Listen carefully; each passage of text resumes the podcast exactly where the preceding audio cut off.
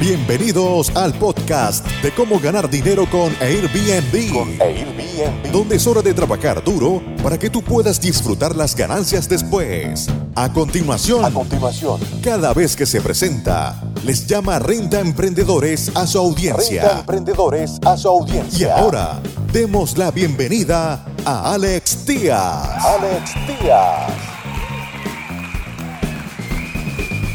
de nuestros talleres en eh, las siguientes ciudades, en Cancún, en Playa del Carmen, en Guadalajara, en Puerto Vallarta, en Ciudad de México.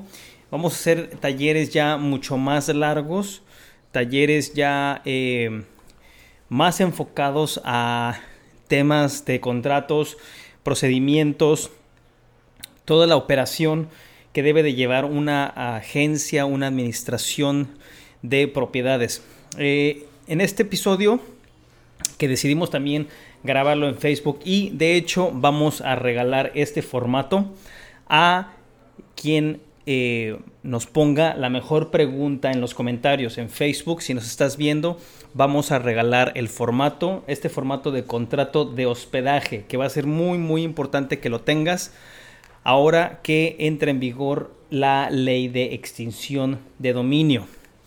Bien, vamos a leer un poquito acerca del contrato de hospedaje. Este contrato de hospedaje es aquel que se celebra con el fin de permitir el uso de una habitación, casa, cabaña, cuarto o en general cualquier espacio destinado a brindar albergue temporal a una persona a cambio de una retribución económica. Entonces, es para brindar albergue temporal, alojamiento temporal a una persona. Por eso se llama contrato de hospedaje, muy diferente al contrato de arrendamiento tradicional o inclusive el contrato de arrendamiento vacacional. Son muy, muy, muy diferentes. La persona que ofrece los servicios de hospedaje se le conoce como el hospedante, o sea, el anfitrión. Y aquel que contrata los servicios es como huésped. En este documento en cual se determinan las condiciones bajo las cuales se regirá la relación entre el hospedante y el huésped, el anfitrión y el huésped durante el periodo de tiempo que se contrata el servicio. Ahora, ¿cuál es la diferencia con un arrendamiento? Muy, muy importante porque, y aquí va a haber mucha, mucha tela de dónde cortar porque precisamente aquí es donde eh, se les ha tratado de encuadrar a Airbnb bajo eh, hospedaje cuando conviene y cuando no, arrendamiento eh, en diferentes ciudades y es muy importante ponerlo sobre la mesa. El contrato de hospedaje se diferencia de un contrato de arrendamiento tradicional o de un contrato de arrendamiento para temporada vacacional. Principalmente porque el contrato de hospedaje supone un usufructo. Esto quiere decir que el huésped puede hacer uso y disfrutar del lugar, destinado para el alojamiento, mientras que el arrendamiento supone la cesión temporal de la posesión del bien inmueble. Es este- esta, esta, parte es muy, muy medular, es muy importante que la entendamos. El hospedaje es para dar en uso y disfrutar del lugar. Huésped puede hacer uso y disfrutar del lugar. El arrendamiento, nosotros cedemos la cesión, hacemos la cesión temporal de la posesión del inmueble. Entonces, arrendamiento da posesión temporal del inmueble y en el hospedaje el huésped puede hacer uso y disfrutar del lugar nada más. No tiene posesión. Son muy diferentes las leyes que aplican para un arrendatario que las leyes que aplican para un huésped. Por esta razón, cuando se trata de un contrato de hospedaje, el huésped debe vivi- vivir bajo las normas que ponga el hospedante, o sea, el anfitrión. Por eso es muy importante tener reglas. Reglas como parte del manual del hogar para que se respeten.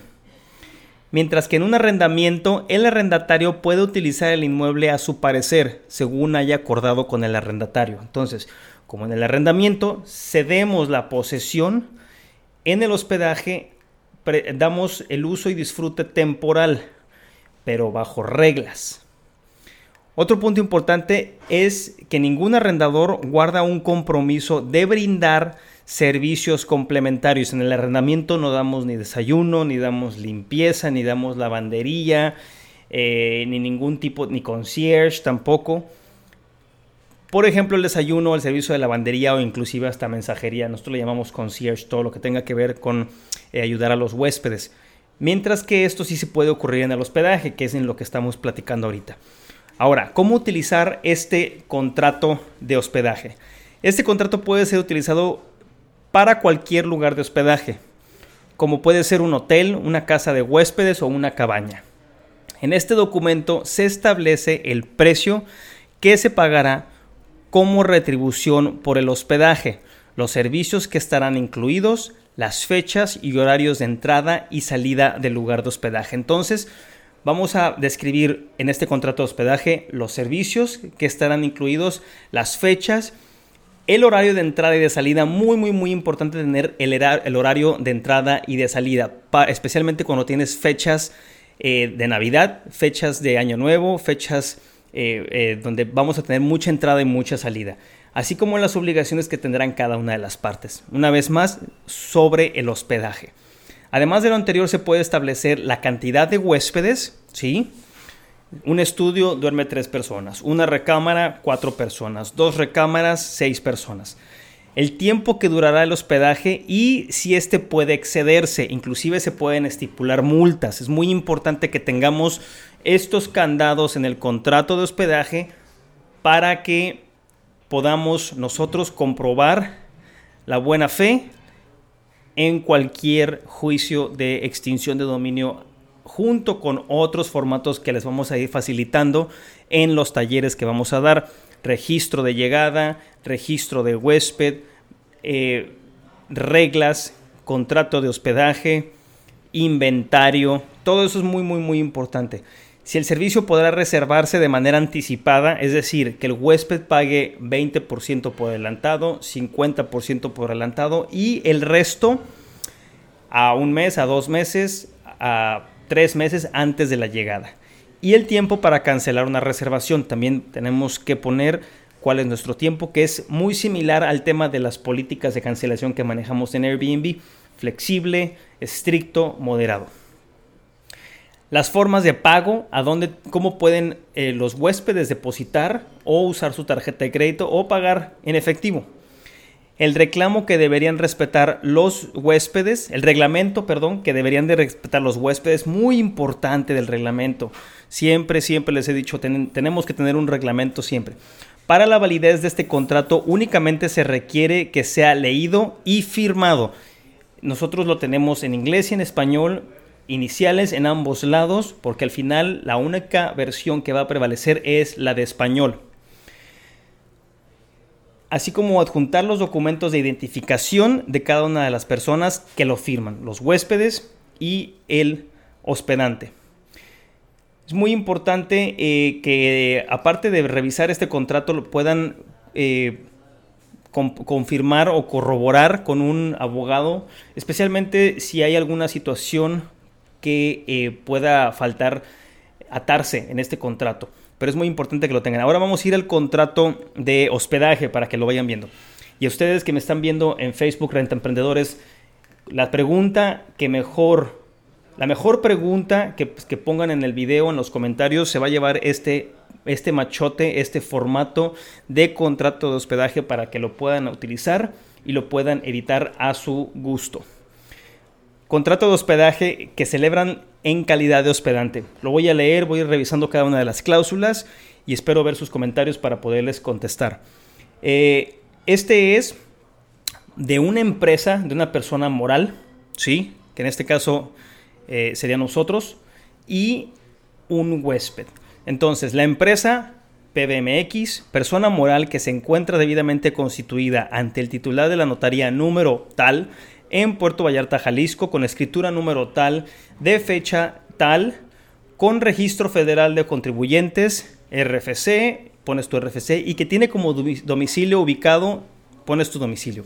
Actuando a través de su representante, fulano de tal, persona mayor de edad que cuenta con las facultades suficientes y necesarias para celebrar el presente contrato y que cuenta con credencial de elector expedida por el, el Instituto Federal Electoral con número Ahí mismo lo estamos asentando todo.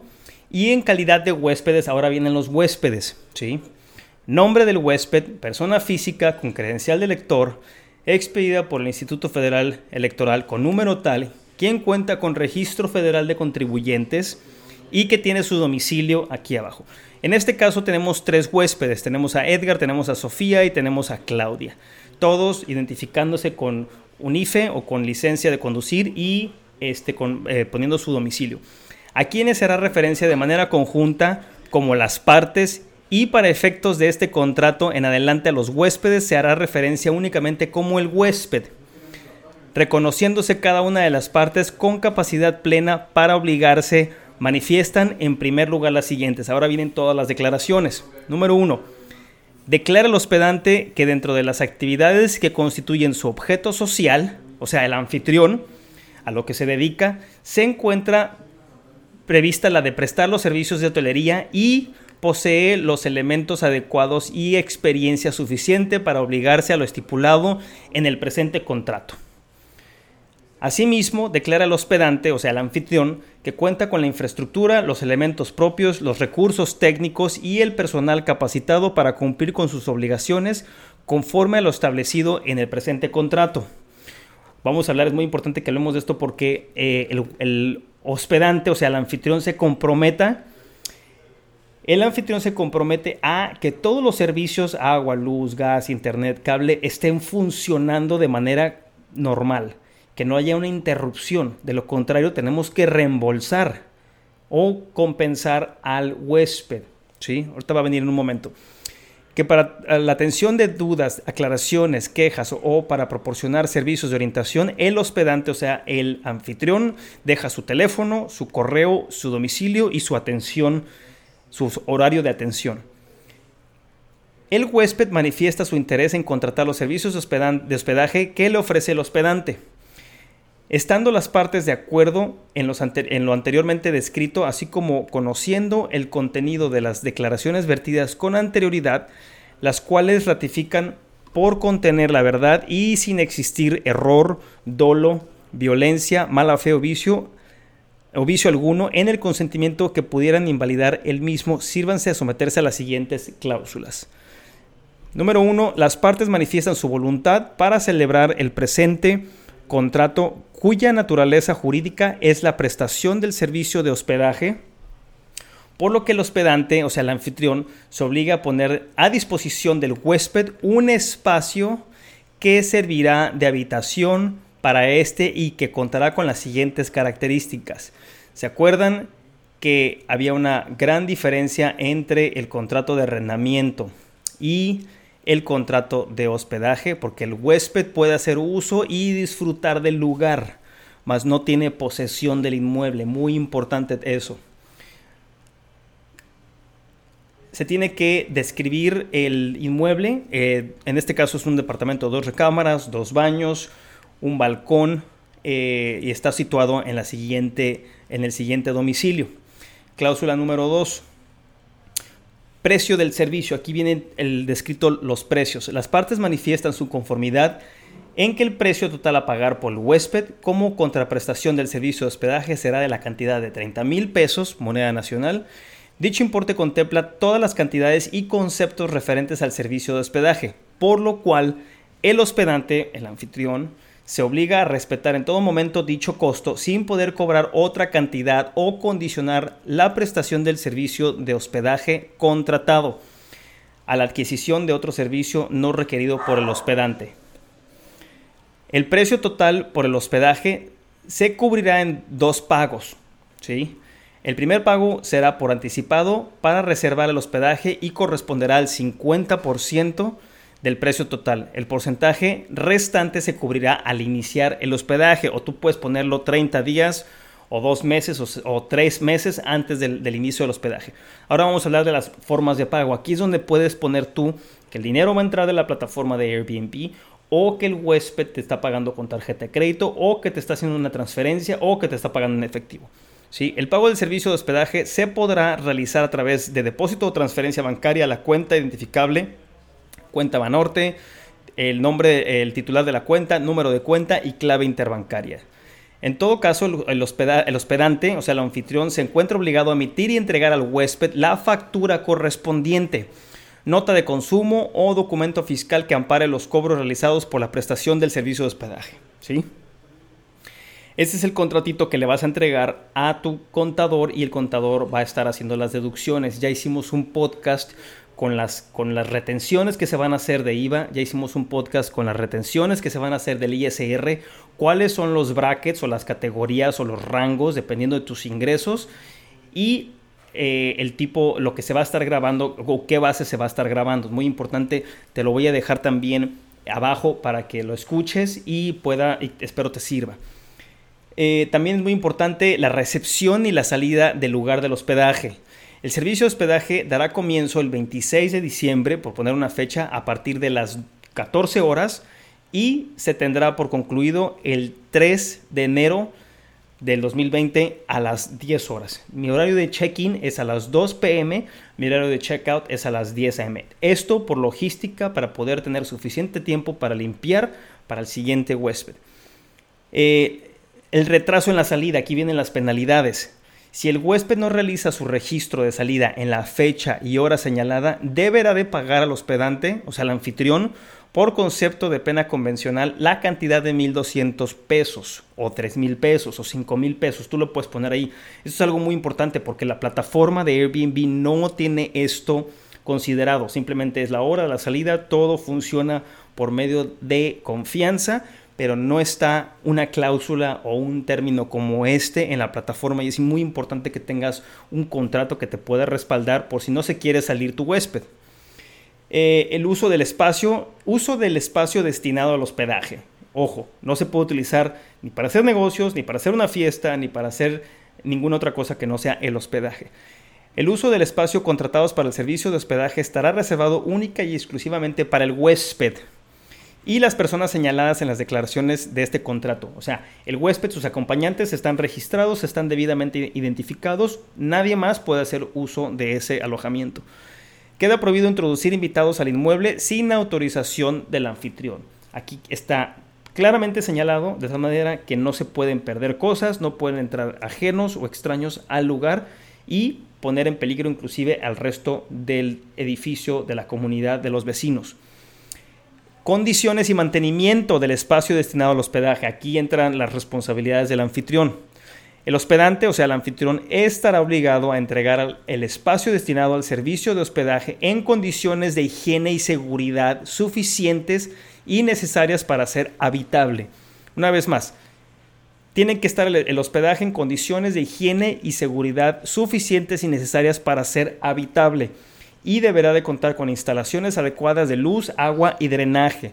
Por su parte, en caso de que el huésped llegara a causar algún daño al inmueble, estará obligado a cubrir los costos de reparación que se generen. Un paréntesis. Acá en las instalaciones adecuadas de luz, agua y drenaje, yo le agregaría también eh, los servicios de internet y cable, porque son, no son un lujo, ya son una necesidad. La limpieza del espacio destinado al servicio de hospedaje corresponde en todo momento al anfitrión, al hospedante, a ti. Reglamento. Las partes convienen que el uso del espacio destinado al servicio de hospedaje y de las instalaciones del inmueble en el que se encuentra se sujetará a lo dispuesto en el reglamento interno. Recuerda que parte de la definición del hospedaje es que tú estás dando un uso y usufructo de un, de un inmueble para su goce temporal, pero respetando tus reglas. Aquí es donde vienen las reglas. El cual, de conformidad con las disposiciones legales, se encontrará ubicado en el lugar visible. Tienes que tener tus reglas visibles. Yo las pongo en la entrada y los pongo también en el manual, así como en el anuncio de Airbnb lugar visible en la habitación o en el espacio destinado al hospedaje del huésped. De esa manera no hay un punto de salida. Hay mucha gente que nada más pone las reglas en el, en el anuncio de Airbnb y eso pues deja abierto que el huésped pueda decir que nunca vio esas reglas. Entonces, vamos a ponerlas en el anuncio de Airbnb, vamos a ponerlas físicas en el manual y vamos a pegarlas atrás de la puerta también. Obligaciones de las partes. El hospedante, o sea, el anfitrión, estará obligado a cumplir con lo establecido en el presente contrato. Número 2. Proporcionar la información necesaria que sea solicitada por el huésped en relación con el presente contrato. O sea, mostrarle cómo funciona todo, demostrarle que hay agua, que hay luz, que hay gas, que hay internet, que hay cable a su llegada. Es muy importante porque el huésped acepta que está llegando a un hospedaje y que todo está funcionando. Y mostrarle las áreas comunes, el tema de, la seguridad, el tema de, la, este, de la basura, informar al huésped de los precios, tarifas, condiciones y características y el, y el, costo total del servicio de hospedaje objeto del presente contrato. Nada de que cambie la tarifa por alguna u otra razón una vez firmado el contrato. Informar al huésped cualquier restricción o prohibición que aplique dentro del lugar de hospedaje para poder hacerlo efectivo. El huésped estará obligado a, ahora vamos con el huésped, acabamos de terminar con el hospedante o el anfitrión, ahora vamos con el huésped.